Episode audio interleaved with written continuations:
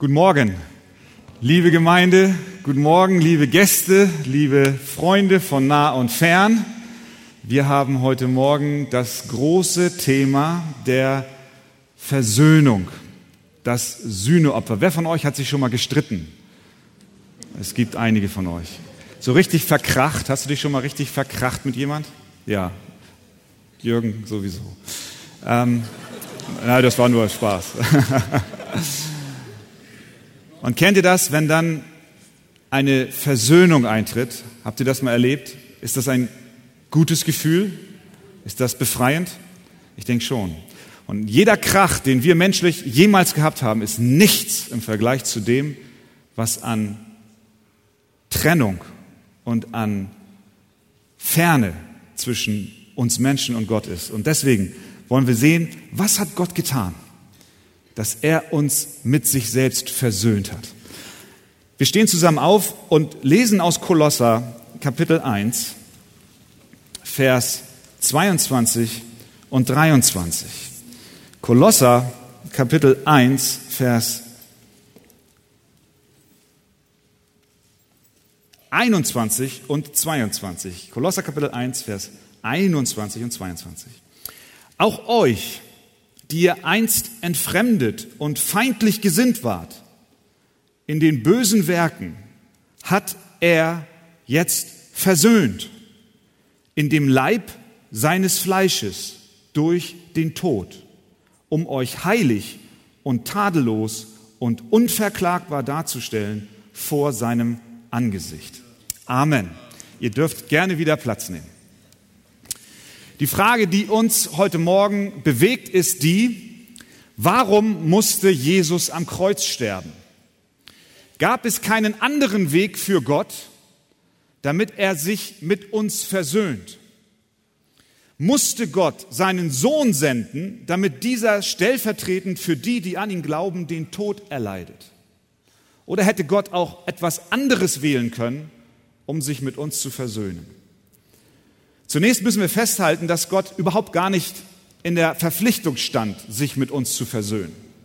Die Bibel sagt, wir sind Sünder und leben in Trennung von Gott als Feinde gegen Gott. Und Gott war nicht verpflichtet, irgendetwas zu unternehmen, damit, sich, damit die Menschen sich mit ihm wieder versöhnen können. Aber er tat es. Er hätte mit uns genauso handeln können, wie er das mit den Engeln tat, die gefallen sind. Er ist in keiner Bringschuld den Engeln gegenüber, die gesündigt hatten, sagt der zweite Petrusbrief, die hat er in den Fesseln der Finsternis in den Abgrund geworfen, um sie zum Gericht aufzubewahren. Da gab es mal Engel, die haben gesündigt, die hat er dem Gericht übergeben und dort bewahrt er sie jetzt auf zum Gericht. Genau das Gleiche hätte er auch mit uns Menschen machen können. Und dennoch wäre er gerecht gewesen. Er ist in keiner Verpflichtung. Er ist Gott. Wer kann ihm denn sagen, was er zu tun hat? Gott aber, getrieben von seiner Liebe und Gerechtigkeit, wollte Menschen mit ihm versöhnen. Dazu hat er sich entschieden und als Konsequenz dieses Entschlusses, den er gefasst hat, jawohl, ich möchte Menschen mit mir versöhnen, als Konsequenz dieses Entschlusses war es absolut notwendig, dass Jesus Christus auf diese Welt kam, um für Sünder zu sterben. Jesus selber war sich darüber im Klaren. Er wusste, was ich jetzt hier tue, das muss geschehen. Es ist keine Option, sondern es ist eine Verpflichtung, die erfüllt werden muss, wenn denn eine Sühnung für Menschen notwendig oder möglich werden würde. Als Jesus die Jünger auf dem Weg nach Emmaus traf, nachdem er schon gestorben war, und sie sich so unterhalten haben und traurig waren, dass er gestorben war, da spricht er mit ihnen und sagt, O ihr Unverständigen, wie ist doch euer Herz träge zu glauben an alles, was die Propheten geredet haben? Und dann sagt er folgendes, musste nicht der Christus dies erleiden? Musste er es nicht? Das ist eine rhetorische Frage, die die Antwort impliziert, ja, es, es musste so sein. Es musste so sein, dass Christus dies alles erleidet. Jesus war sich im Klaren, dass eine Versöhnung zwischen Mensch und Gott nur dann stattfinden konnte, wenn der Messias für die Sünden seines Volkes sterben würde. Und wir wissen, im Alten Testament haben wir dieses Opfersystem, was Gott seinem Volk gegeben hat. Und sie mussten immer wieder opfern, um sich auch daran zu erinnern, dass sie Sünder sind. Und äh, all das Opfern, wie uns der Hebräerbrief sagt, hat aber nicht dazu geführt, dass ihnen wirklich ihre Sünden hinweggenommen wurden. Denn Hebräer 10, Vers 4 sagt, es ist unmöglich, dass durch das Blut von Stieren und Böcken Sünde hinweggenommen werden kann. Es musste ein besseres Schlachtopfer her. Und dieses bessere Opfer ist Jesus Christus selbst. Er ist erschienen zur Aufhebung der Sünde durch das Opfer seiner selbst. Das heißt, es musste so geschehen und es gab keinen anderen Weg. Wie ist es denn nun und was genau ist denn da jetzt eigentlich vor sich gegangen, als Jesus ein Sühneopfer wurde für unsere Schuld? Was ist da passiert im Detail? Es gibt zwei Aspekte, mit denen wir aus der Schrift erkennen können, was geschehen ist, dass Christus für uns gesühnt hat. Das eine ist, er versöhnte uns mit dem Vater durch sein Gehorsam. Jesus versöhnte uns mit dem Vater durch sein Gehorsam in seinem Leben. Er erfüllte alle Forderungen, die Gott der Vater in seinem Gesetz niedergeschrieben hat, komplett und zu Genüge. Jesus war absolut gerecht. Das war ein Bestandteil der Versöhnung, die er erwirkt hat für dich.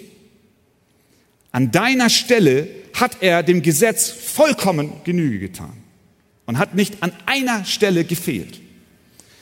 Er gehorchte und unterstellte sich vollkommen dem Gesetz und er erfüllte es an unserer Stelle. Jesus hat gesagt, ihr sollt nicht meinen, dass ich gekommen bin, das Gesetz oder die Propheten aufzulösen. Ich bin nicht gekommen aufzulösen, sondern zu erfüllen. Jesus hat es erfüllt. Komplett. Das heißt, wenn das Gesetz gesagt hat, du sollst nicht falsch Zeugnis reden wider deine Nächsten, dann hat Jesus niemals in seinem Leben falsch Zeugnis geredet wider seinem Nächsten. Weder als er Kind war, noch als er Teenager war, noch als er jugendlich war, noch als er erwachsen war. Und wenn wir uns selbst anschauen, dann stellen wir fest, oh, das können wir über uns nicht sagen, oder? Ich glaube, jeder von uns hat schon irgendwann mal falsch Zeugnis geredet wider seines Nächsten. Das Gesetz hat es gefordert, Christus hat es eingehalten durch sein Leben, sein aktiver Gehorsam während seines Lebens. Und somit hat er ein Teil zur Versöhnung beigetragen, weil er das Gesetz gehalten hat. Nur durch diesen vollkommenen Gehorsam Gott gegenüber konnte Jesus Christus unsere Gerechtigkeit werden. Und so sagt Paulus in Römer 5, Vers 19, so werden auch durch den Gehorsam des einen die vielen zu Gerechten. Da haben wir die Ver Ver Verknüpfung. Der Gehorsam des einen wird zur Gerechtigkeit von vielen, nämlich von denen, die an Jesus Christus glauben. Wenn du an Jesus Christus glaubst, dann ist die Gerechtigkeit Jesu dir zugerechnet in seinem Leben, in der Erfüllung des Gesetzes, was er vollbracht hat. Dann bist du gerechtfertigt vor Gott. Das ist der eine Aspekt. Jesus versöhnt uns, indem er die Forderung des Gesetzes erfüllt. Und dann gibt es einen zweiten Aspekt. Jesus versöhnt uns mit Gott, indem er nicht nur gehorsam war im Leben, sondern indem er auch gehorsam war in seinem Leiden. Jesus nahm auch die Leiden auf sich die notwendig waren, um die Strafe für unsere Sünde zu bezahlen. Verstehst du? Auf der Sünde, die wir begehen, liegt Strafe. Und diese Strafe tut weh. Die Strafe tut so weh, dass sie den ewigen Tod, ewige Qual, ewige Verdammnis bedeutet. Und nun kommt Jesus und ist gehorsam auch indem er leidet, die Strafe trägt, die dir eigentlich gebührt. Natürlich litt er nicht nur am Kreuz, sondern auch schon während seines Lebens. Er litt zum Beispiel, als der Teufel ihn in der Wüste versuchte. Das war auch ein Leiden. Er litt auch unter der Opposition der damaligen Schriftgelehrten und Pharisäer. Er litt unter Verfolgung. Er litt schon während seines Lebens. Er litt auch, als er am Grab von Lazarus stand. Er weinte. Er hatte diese Leiden, die wir auch in unserem alltäglichen Leben haben. Aber das ist nicht alles. Den Höhepunkt seines Leidens erlebte Jesus ohne Frage am Kreuz. Je mehr er sich diesem Kreuzestod näherte, desto intensiver wurden seine Leiden. Und seinen Jüngern offenbarte er sich und er sagt kurz bevor er stirbt, er sagt, meine Seele ist tief betrübt bis zum Tod. Sein Tod und Leiden war für ihn ein, eine Qual, eine Bedrückung, eine Betrübnis. Und das tat er, um uns zu versöhnen mit Gott. Dieses Leid am Kreuz hat verschiedene Aspekte. Zum einen natürlich die körperliche Qual. Es war ein grausames Sterben. Es war ein langsames, qualvolles Ersticken. Die Last des eigenen Körpers drückte seine Lunge zu. Und der Gekreuzigte musste sich bei jedem Atemzug aufrichten. Und dabei stützte er sich mit seinen Füßen auf den Nägeln ab, die durch seine Füße an das Kreuz geheftet waren. Und das verursachte wiederum Schmerz. Sein Rücken war wund durch die Geißelungen. Und jedes Mal, bei jedem Atemzug, wenn er sich aufrichtete, da kratzte und scheuerte sein offener Rücken wiederum an diesem rauen Kreuz entlang.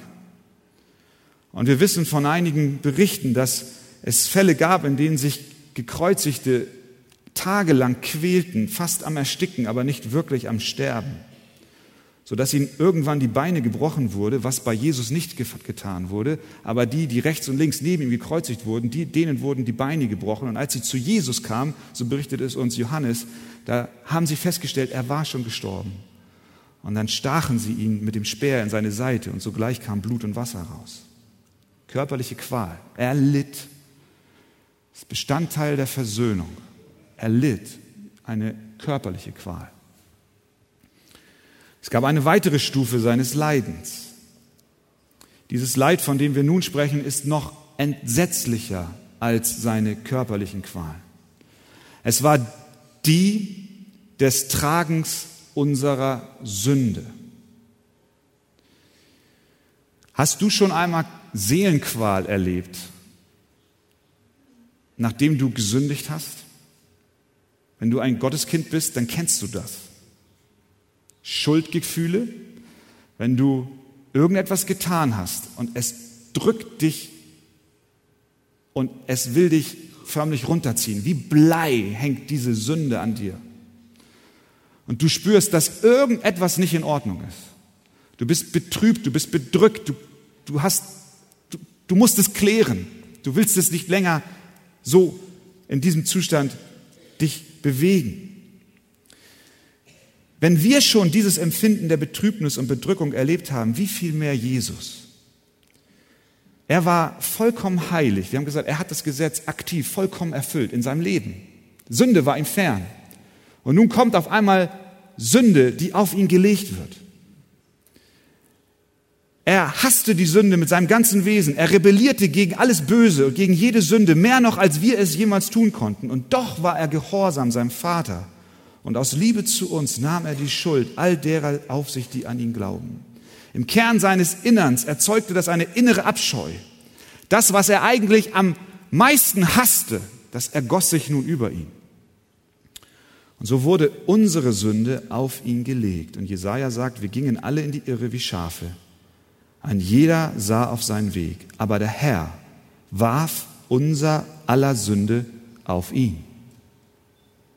In diesem Moment am Kreuz trug er unsere Sünden. Jesaja 53, 12 sagt dann, die Sünde der vielen hat er getragen. Paulus sagt, dass Gott Christus für uns zur Sünde gemacht hat. Wir müssen uns das immer wieder auch vor Augen führen, was dort im Kern geschehen ist, als Christus für uns Versöhnung erlangt hat mit dem Vater.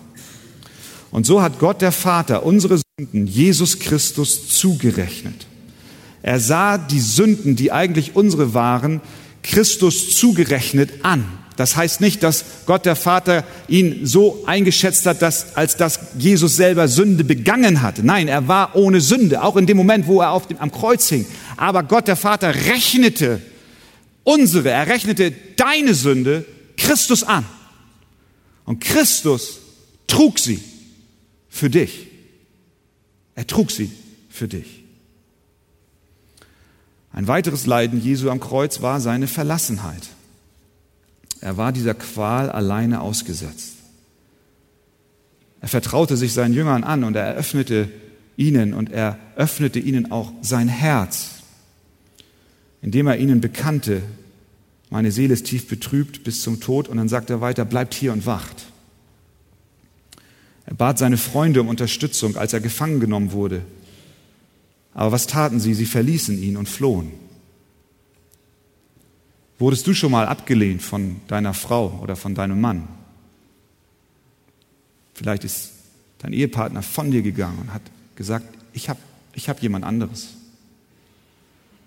Oder deine Eltern haben dich abgelehnt oder deine Kinder haben dich abgelehnt. Und auch hier kennen wir dieses Gefühl der Verlassenheit, dieses Bedrückende. Sie sind weg. Und ich ich hätte sie doch gerne bei mir. Und bei uns kommt dann immer noch der Aspekt hinein, ja, sie sind vielleicht gegangen, weil ich ja auch nicht ganz unschuldig an der Situation bin, oder? Und wenn du ein wenig kritisch über dein Leben nachdenkst, dann stellst du fest, dass mein Mann mich verlassen hat, ist nicht recht, aber ich habe ein Stück weit dazu beigesteuert. Dass meine Frau mich verlassen hat, auch da trage ich ein Stück weit Verantwortung. Und wir kennen das, wir überprüfen uns und sehen, da ist etwas auch in uns, ein Stück weit, was vielleicht dazu geführt hat, dass uns Menschen verlassen. Aber bei Jesus war das nicht so. Sie verließen ihn und da war nichts in ihm, was Menschen hätte veranlassen können, dass sie von ihm gehen. Dass die Jünger gegangen sind, lag nicht an Jesus, es lag einzig und allein an ihnen. Jesus selber, er sagt in Johannes 13, Vers 1, er liebte sie bis an das Ende. Er liebte seine Jünger bis an das Ende. Selbst dann, als sie ihn verließen, liebte er sie. Er hatte sie ausschließlich geliebt und doch verließen sie ihn. Aber schlimmer noch als das, dass seine Jünger ihn verließen und alle anderen Menschen auch, war, dass sein Vater im Himmel ihn verließ. Gottes Augen sind so rein, wie Habakkuk 1, Vers 13 sagt, dass sie Böses nicht sehen können. Und so wandte sich der Vater von seinem Sohn ab. Die innige Gemeinschaft, die der Sohn mit dem Vater hatte, sein Leben lang, war plötzlich verschwunden. Und Gott kehrte seinem eigenen Sohn dem Rücken zu. Und das alles ist geschehen zur Versöhnung. Christus hat das erduldet, damit er dich versöhnt mit Gott, dem Vater. Und so rief Jesus Eli, Eli, Lama Asabtani. Das heißt, mein Gott, mein Gott, warum hast du mich verlassen? so trug er allein, ganz allein, die Schuld. Und noch etwas, er trug auch den Zorn Gottes. Das war noch schwieriger als alles, was wir eben schon besprochen haben. Als Jesus die Schuld unserer Sünde trug, goss Gott der Vater seinen Zorn auf ihn aus. Wie die Bibel sagt, dass wir alle Kinder des Zorns von Natur aus sind, das heißt, dass der Zorn Gottes auf uns liegt, aufgrund unserer Sünde, auch das trug Jesus. Er trug den Zorn Gottes, des Vaters. Jesus war kein Opfer für den Teufel, sondern Jesus befriedigte den Zorn, den gerechten Zorn Gottes. Diesen Zorn hatte Gott seit dem Sündenfall zurückgehalten und entlud ihn nun an seinem Sohn. Und für die, die an Jesus glauben, liegt der Zorn Gottes nun nicht mehr auf ihnen, sondern auf Jesus Christus. Und das führt uns zu der letzten Frage, zum letzten Punkt. Was bewirkt denn nun dieser Kreuzestod, dieses Sühnopfer? Was bewirkt es für dich? Was hat es mit dir zu tun? Was hat es mit dir zu tun?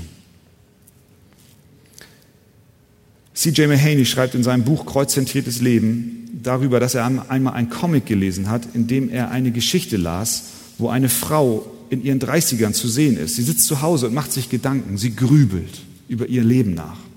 Über Dinge, die sie bei der Arbeit hätte erledigen sollen, über Dinge, die sie wünschte, dass sie sie gesagt hätte, über Dinge, die sie sich wünschte, nicht gesagt zu haben. Sie dachte nach über Dinge, die sie sich eigentlich vorgenommen hatte, nicht zu tun, die sie dann aber doch wiederum tat. Kennt ihr das?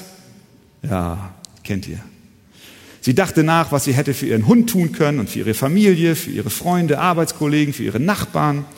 Sie dachte auch darüber nach, was sie über ihre Finanzen hätte vielleicht besser machen können, wie ihr Zuhause besser wäre, ihre Möbel und wie sie Millionen Menschen in Not helfen könnte, die sie aber noch nie getroffen hat. Und das nächste Bild zeigte dieselbe Frau, wie sie sagte, selbst wenn ich nirgendwo hingehe, habe ich 100 Kilo Gepäck bei mir. Nämlich die Last, die sie sich selbst auferlegt durch all das, was sie nicht tut, was sie hätte tun sollen und was sie unterlassen hat zu tun, obwohl sie es besser getan hätte. Kennst du das? Wie viel Gepäck schlägt, trägst du täglich mit dir rum? Wie viele Koffer schleppst du? Wie viele Dinge sind in deinem Leben, wo du denkst, das hätte ich doch so tun müssen?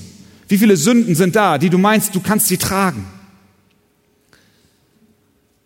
Selbst wenn wir nicht verreisen, tragen wir dieses Gepäck mit uns herum. Dieses Gefühl nennt die Bibel Verdammnis.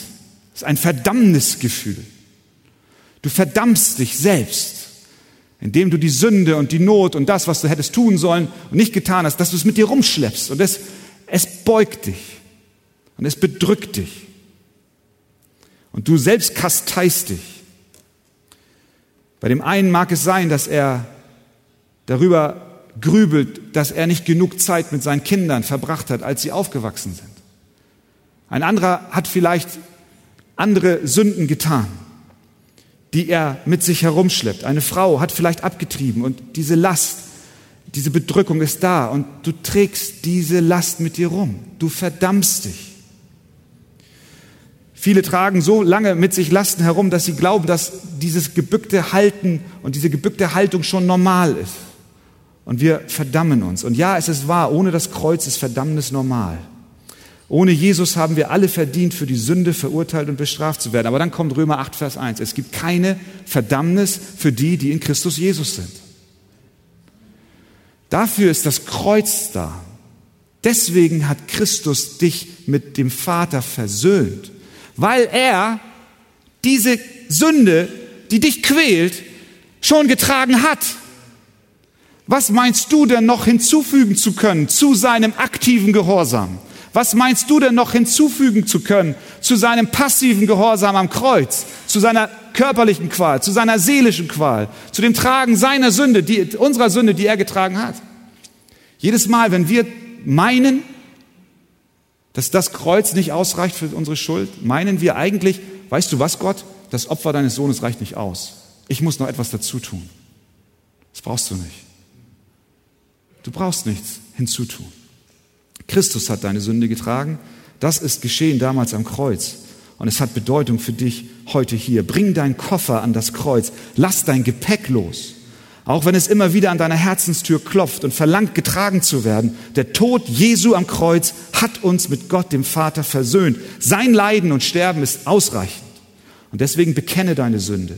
Glaube an ihn. Glaube daran, dass Jesus genau für die Sünde gestorben ist, für die du gerade verdammt wirst. Die Strafe, die er erduldet hat, war für dich. Deine Sünde ist gesühnt. Du brauchst sie nicht länger tragen. Gott helfe dir dabei, dass du dies aktiv umsetzt und sagst, jawohl Herr, ich will dir vertrauen. Ich komme zum Kreuz und ich danke dir, dass dein Sühneopfer ausreichend ist für mich. Amen. Amen. Jetzt freuen wir uns auf den zweiten Teil. Das war erst der erste. Liebe Gemeinde, 1. Johannes 4, Vers 10. Lasst uns diesen Vers einmal lesen. Darin besteht die Liebe, nicht, dass wir Gott geliebt haben, sondern dass er uns geliebt hat und seinen Sohn gesandt hat für äh, seinen Sohn gesandt hat als Sühnopfer für unsere Sünden. Amen. Wir nehmen Platz.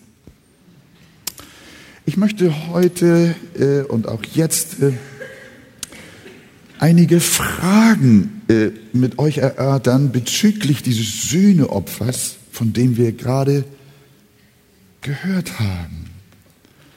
es ist ja so, dass auch hier der böse Feind und gottlose Menschen manchmal sogar unter dem Deckmantel von Frömmigkeit uns versuchen, versuchen wollen, uns dieses Sühneopfer, das Jesus am Kreuz unter Leiden und Qualen für uns erbracht hat, dass man uns das rauben will.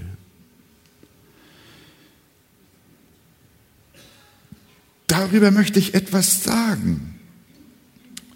Zum Beispiel wird gefragt und auch behauptet, sogar von Kanzeln, ob es denn beim Sterben Christi wirklich um ein stellvertretendes Leiden für unsere Sünden geht. Oder ist es nicht nach Auffassung dieser Menschen so, dass Jesus lediglich als guter Mensch seine Solidarität mit den Leiden der Menschen ausgedrückt hat am Kreuz. Das sind manchmal Predigten, die gehalten werden, das fällt gar nicht auf. Das klingt alles so wunderbar. Aber der Kern der ganzen Sache, der wird plötzlich entwendet. Und davor müssen wir aufpassen. Diese Theorie hat erstmals ein französischer Theologe vertreten, der behauptet hat, Gott wollte mit dem Tod Jesu nichts anderes bezwecken, als zu zeigen, wie sehr er sich mit der Not und den Kümmernissen der Menschen identifiziert und seine Liebe einfach dadurch zeigt, dass er durch sein Martyrium Anteil an dem Elend der Menschen nimmt. Sein Kreuz, sein Leiden dort ist lediglich eine Art Anteilnahme an den Kümmernissen und Nöten und Schmerzen, die der Mensch, ja die ganze Menschheit im Allgemeinen hat. Der Tod Christi wird auf diese Weise zu einem Lehrexempel, dass doch auch wir an den Nöten der Menschen Anteil nehmen und uns für sie einsetzen sollen. Diese Art, das Kreuz Christi zu verstehen, erfreut sich heute ganz großer Beliebtheit. Wisst ihr warum? Weil sie die Frage der Sünde nicht berührt. Wenn Jesus nur aus Mitleid und Mitgefühl mit uns gestorben ist, um dann zu sagen, ich bin einer von euch, wo kommt da die Sünde vor? Überhaupt nicht. Und da steckt eine Raffinesse dahinter, der Gottlosigkeit. Und deshalb sage ich euch, ihr lieben Gotteskinder, lesen wir unsere Bibel. Auch das Thema und gerade das Kernthema des Evangeliums, das Sühneopfer Jesu Christi, wird uns auf ganz subtile Weise versucht zu rauben.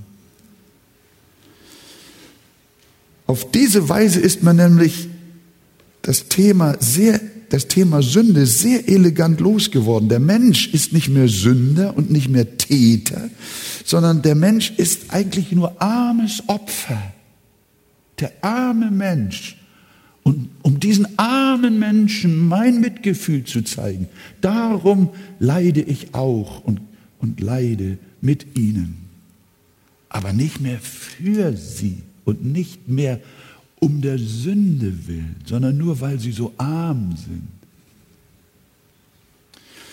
Die große Schwierigkeit bei dieser Darstellung des Kreuzesleidens Christi ist natürlich, dass er massiven Bibelstellen widerspricht, einer Fülle von Bibelstellen, die davon reden, dass Christus eben doch für die Sünde starb, unsere Sünde trug und sich als Sühnopfer gab. Das Kreuz Christi ist nicht eben nur, so schön wie das auch klingt, Gottes Anteilnahme an unserem menschlichen Leiden, sondern es hat etwas mit unserer Schuld zu tun. Es ist Gottes Mittel, mit dem Problem unserer Schuld fertig zu werden. Wenn Christus nicht starb, um für unsere Sünden zu bezahlen, dann könnten wir niemals auf Vergebung hoffen. Dann könnten wir niemals gerettet werden. Dann bliebe der Zorn Gottes auf uns. Und das ist, was die Bibel uns lehrt. Nein, das Sühneopfer Christi ist nicht irgendwie ein humanistischer Anstrich sondern es ist ein stellvertretendes Opfer. Gottes Wort sagt eindeutig, darin besteht die Liebe, dass er uns geliebt hat und seinen Sohn gesandt hat als Sühnopfer. Eine Sühne ist geleistet worden für unsere Sünden. Auch wenn das uns, wenn man uns das hinwegreden will, bleiben diese Worte doch in der Bibel. Dann wird als zweites oft gefragt, dass es doch nicht sein kann. So haben manchmal Leute auch mir gegenübergestanden, Fernsehzuschauer, dass ein liebender Gott doch nicht seinen eigenen Sohn so bestrafen kann. Da kommt das Gutmenschentum raus. Gott tut doch nichts Böses. Wie kann er denn, wie kann er denn seinen eigenen Sohn hin. Stell dir mal vor, stell einen Vater vor, der hat einen Sohn und der schlachtet sein eigenes Kind. Nee, so einen Gott wollen wir nicht haben. Diese Formulierung, die gibt's ja heute zuhauf. Irgendwas passt uns an der Bibel nicht und dann sagen wir, so einen Gott wollen wir nicht. Dann musst du deinen eigenen dir nehmen. Gott tut doch nichts Böses. Wie schwer uns das aus der Sicht unsere Gutmenschenmoral auch fällt, so gibt die Bibel doch eine klare Antwort darauf, wer denn von Christus forderte, die Strafe für unsere Sünden zu zahlen. Wir haben das gerade gehört. Es ist nicht der Teufel, der das forderte. Es sind auch nicht Menschen, die das forderten, sondern Gott selber hat den Tod seines Sohnes gefordert.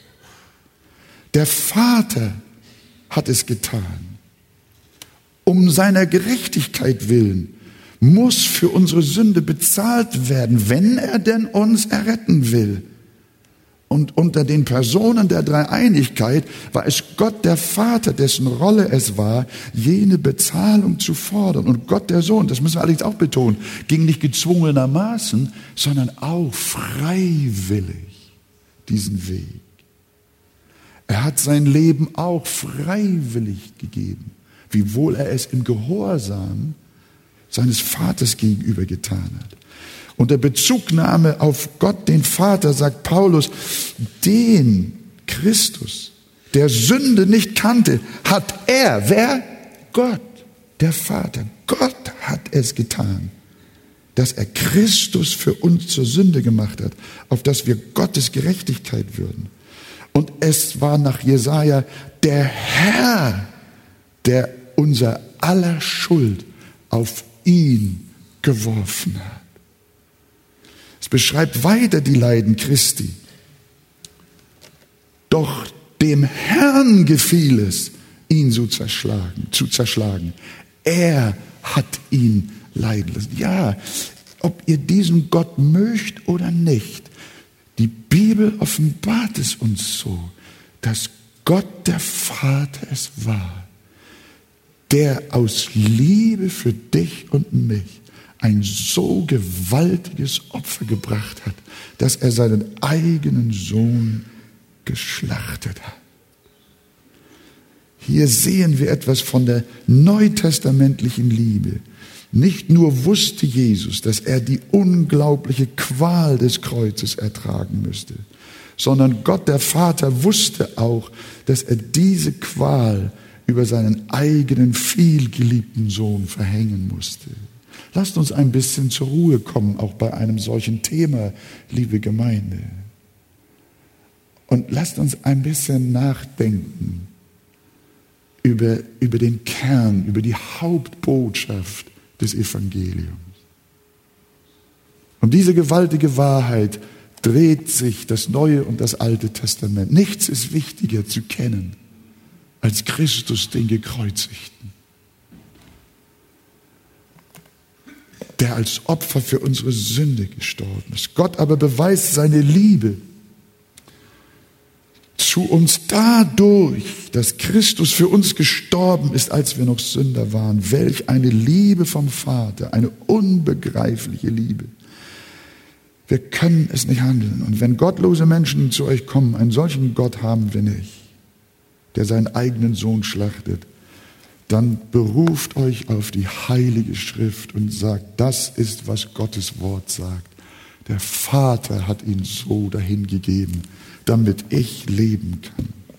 Eine weitere Frage, die auch Zusammenhang mit dem Sühneopfer Christi oft auch erörtert wird, ist die, dass wir doch für unsere eigenen Sünden ewig in der Trennung von Gott zubringen müssten. Während Jesus doch aber nicht ewig litt, wie kann er denn ewige Verdammnis für uns klar machen? wenn er nicht stellvertretend selbst ewige Verdammnis auf sich nimmt. Was die Menschen alles sich erfinden. Aber sowas kursiert manchmal auch unter Christen. Und ich glaube, wenn wir uns damit beschäftigen, dann ist es nicht verkehrt, wenn wir eh einmal gehört haben, was Jesus am Kreuz erlitten hat, wie sein Leben war, wie er durch seinen Gehorsam stellvertretend für uns gelebt hat. Jesus ist nicht nur stellvertretend für uns gestorben, wir haben es gehört, sondern er hat auch stellvertretend für uns gelebt.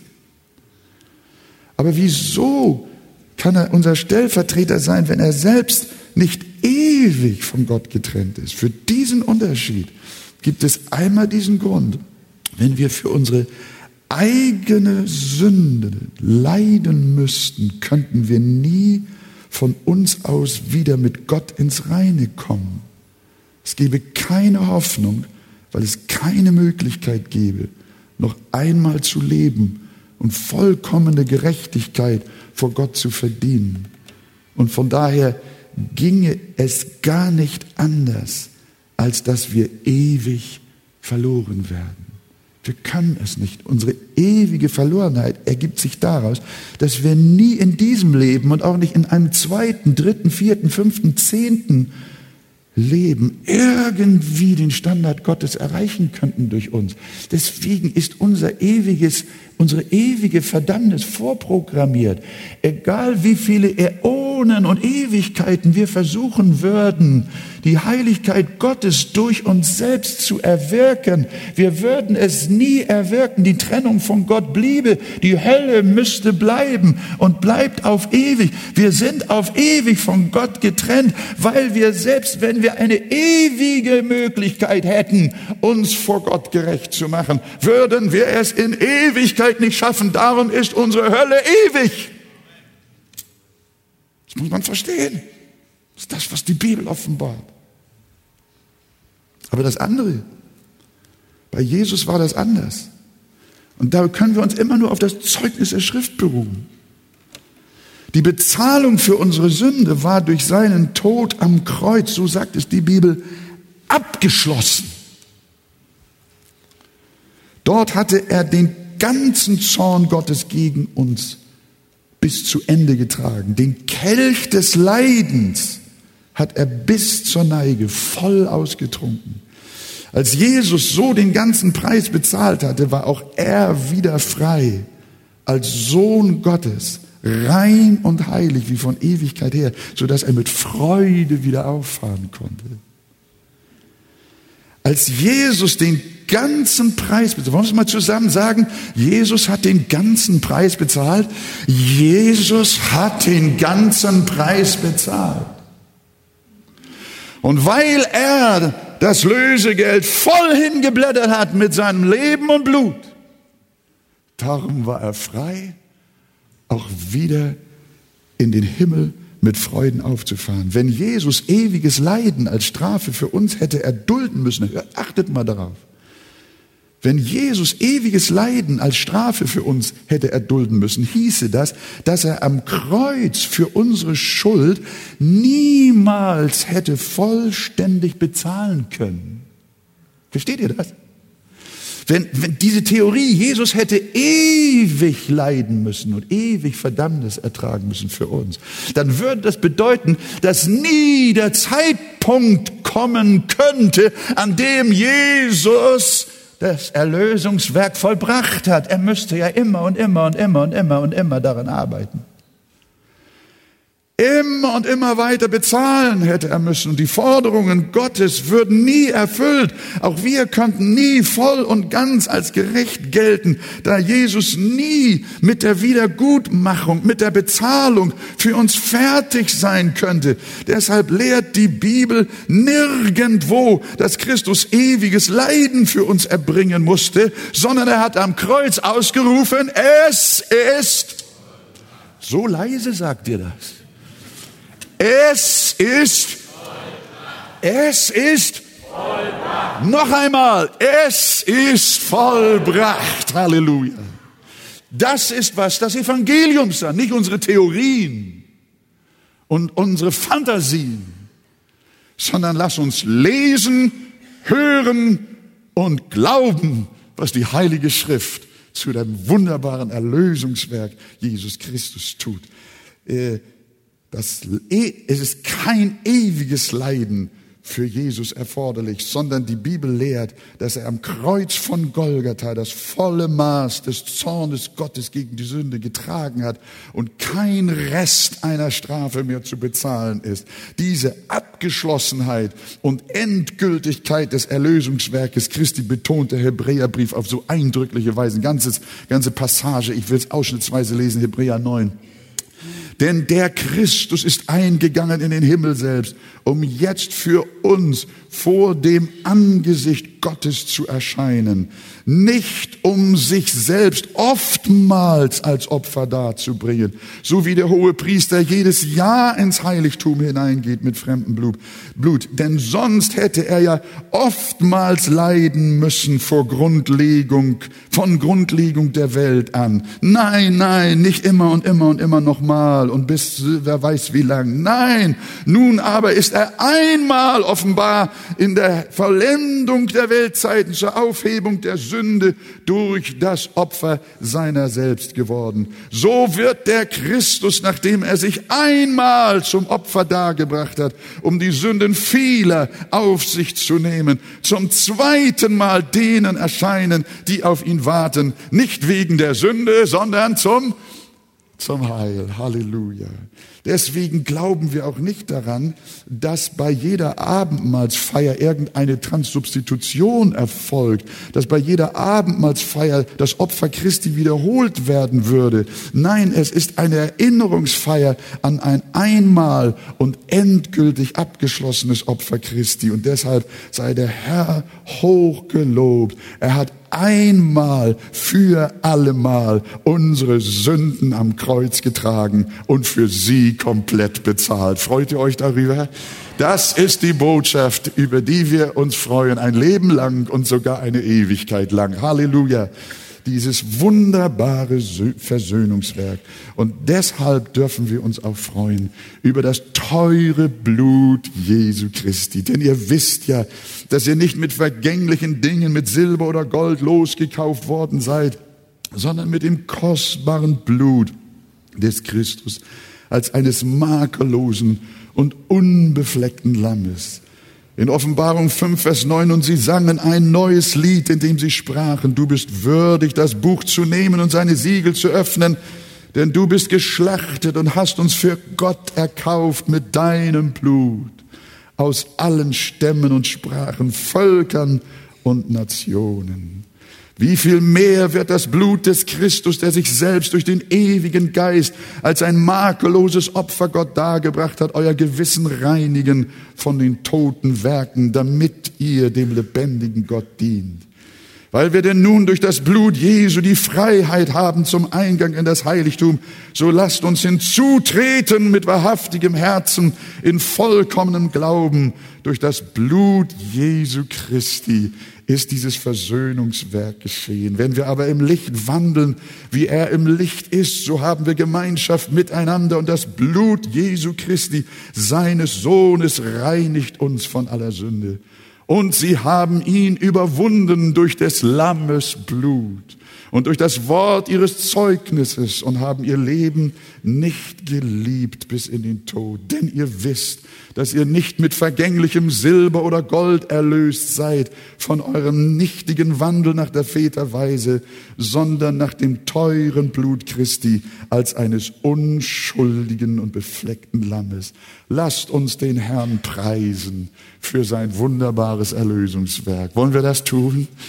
Habt ihr Freudigkeit, Jesus anzubeten für diese wunderbare Versöhnung, die er am Kreuz für uns und sein glaubendes Volk erbracht hat? Habt ihr Freudigkeit, glücklich zu sein über das Geheimnis der Herrlichkeit der Person Jesu Christi? Wie wunderbar ist das? Und ich möchte euch auch ermutigen, ihr Lieben, du darfst mit deiner Schuld heute Morgen zu Jesus kommen. Vielleicht hast du dich heute Morgen schon irgendwie geärgert? Bring deinen Ärger zu Jesus, zum Kreuz.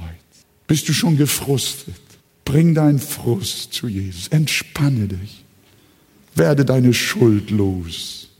Jesus hat gesühnt für alle unsere Sünde und für alle unsere Schuld.